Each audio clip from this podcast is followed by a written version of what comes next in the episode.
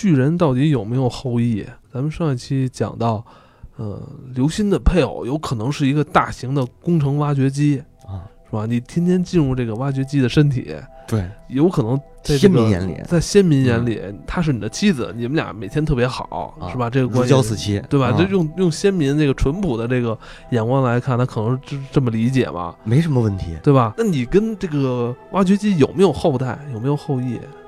其实有可能是有的，哦，对，因为你有这个考古发现啊，说二战二战之前的几个月里边儿，有一个工程师向这个生物学家，这个生物学家的名字叫伊万啊，向伊万报告说，他们修建机场的时候啊，发现了很多巨大的人类尸骨。嗯，后来呢，当这个伊万到了这个现场去考证的时候，得到的消息说嗯没这回事儿。嗯，啊，说我们不知道，你你这个听人瞎说的。后来他又跟这个工程师见面了，说怎么回事儿？你的你当时骗我。然后工程师说不对，说我真发现了。后来我刚跟你说完以后，这个尸骨就被史密森学会的人给带走了。然后说他有一个好朋友，也是一名工程师，说嗯这个他的好朋友说这个事儿是确实是这样，说我能证明这个。嗯，啊并且另一名工程师也证实这一事，这就是他，的朋友嘛。嗯，那你再听听下一个啊。哎，这个一八九一年，说美国加利福尼亚地区发现了一个两米七左右的这个巨型的尸骨，然后挖出来之后不久呢，又被一个呃说声称是官方的研究机构这个组织把这个尸骨给带走了，外星人研究协会，外星人研究学会啊，嗯，秘密什么工程之类嗯的，我还见过，在网上见过这幅画，是吧？嗯，啊，做的挺真的，对。然后嗯还有一个呢，是嗯这个一九一二年也是在美国发现的一个十八块嗯一共十八块的巨型尸骨，然后不久之后呢，也是被这个组织给带走了，而且据说这个尸骨当时是已经开始一个前期的研究，就是拼接嘛，嗯，说它应该是属于两个人，就是十八块是两个人的，然后只不过是能找到的就剩这点儿了，哦，嗯，这个那个是一个大腿骨吧，大概就跟成年男子的身高差不多，我觉得都是嗯假的，假的，嗯，那不如说你的配偶的那种感觉听着真啊，是吗？那就是这个一二年网上有一张这个照片儿，呃这更近了啊，更一近二年了，对，，说这个在埃及的古迹当中发现了一个巨大的手指，嗯啊然后发照片这个人呢说这手指啊是三十八厘米长嗯啊，然后呢是这这个从哪儿来的呢？是他从一个花巨资从一个埃及的盗墓家族手上购买的。我操！哎，埃及盗墓这事儿其实挺有名的。啊就是包括那个那个法老的那些金字塔，对，其实都是被这些盗墓的嗯不是人发掘出来的。那个咱们那个考古专家去了金字塔，发现什么都没有，然后对就说其实呃金字塔就是外边看看就行了，里边什么都没有，其实里边好多东西都已都已经经被被卷了，被卷。了，对，但是考古专家就不愿意承嗯认，是吗？没错。 所以当时在埃及，当时出来很多这种呃，就是饰品啊，这些嗯，陪葬品、木乃伊什么的木乃伊，对，都是由这些盗墓的人，然后啊哦，导向导向市场，然后卖掉。嗯，这啊，一、五年的时候，美国有一档电视节目叫《未解档案》，嗯啊，这里边声称呢，在格鲁吉亚的高加索山脉发现了一个巨人的尸骨，呃，据说这个尸骨是由一个这个格鲁吉亚的一群民众啊，在一个特别古老的山洞当中发现的，而且是呈现的是一个坐姿，就是坐在一个石凳上面哦啊，石桌石凳这这这样，对，然后但是最终这个尸骨去哪儿了呢？下落不明，一样是被一个秘密组织给拿走了。这哪秘密组织啊？我操我也想去那秘密组织，我操，他们秘密组织。秘密组织这都把这些东西都存哪儿了？你要不你开那个展览馆让大家那个看看好吗？ 我怀疑啊，就是这个咱们最开始说的克里古德参加的那个秘密太空计划这个组织，哦，呃我觉得就这有关这个现代啊，这个西方的这些媒体爆料，嗯我觉得都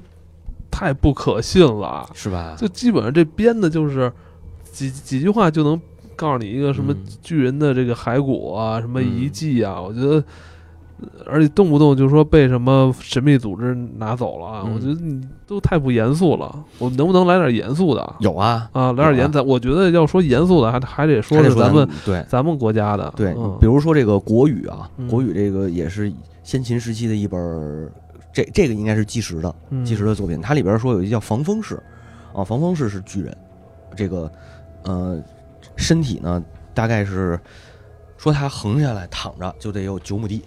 九亩地，九亩地啊，对，你看咱们这描写多么的淳朴啊，啊都是按这个亩地来个对， 关键是我觉着中国中国的这个描述里边出现的问题是什么呢？它这个数啊太虚，太虚。对你别太信。你想一说这个身长百丈、身长千尺，嗯，这玩意儿真有那么高吗？没有，它就只能说形容它很高大嗯就完了。对，然后这个说它是《谷梁传》，也是春秋的三传之一，《谷梁传》里边描写的它是呃身横九亩啊，其他的一些呃考证的这个东西里边说什么身长百尺，《左传》里边呢也说过，也记载过这个叫防风氏的。到秦始皇的时期，说他呃在这个临赵地方出现了十二个长笛，嗯长就是长笛，就是就是这个防风是他的这个民族嗯啊。然后这个每个人都身长五丈开外，嗯五丈就得算一丈是三米多，五丈差不多十五米哇啊，那就太高了。但是袁科先生认为这事儿可能就是有点儿胡说了啊，嗯但是古书里记载大概还是有可能的，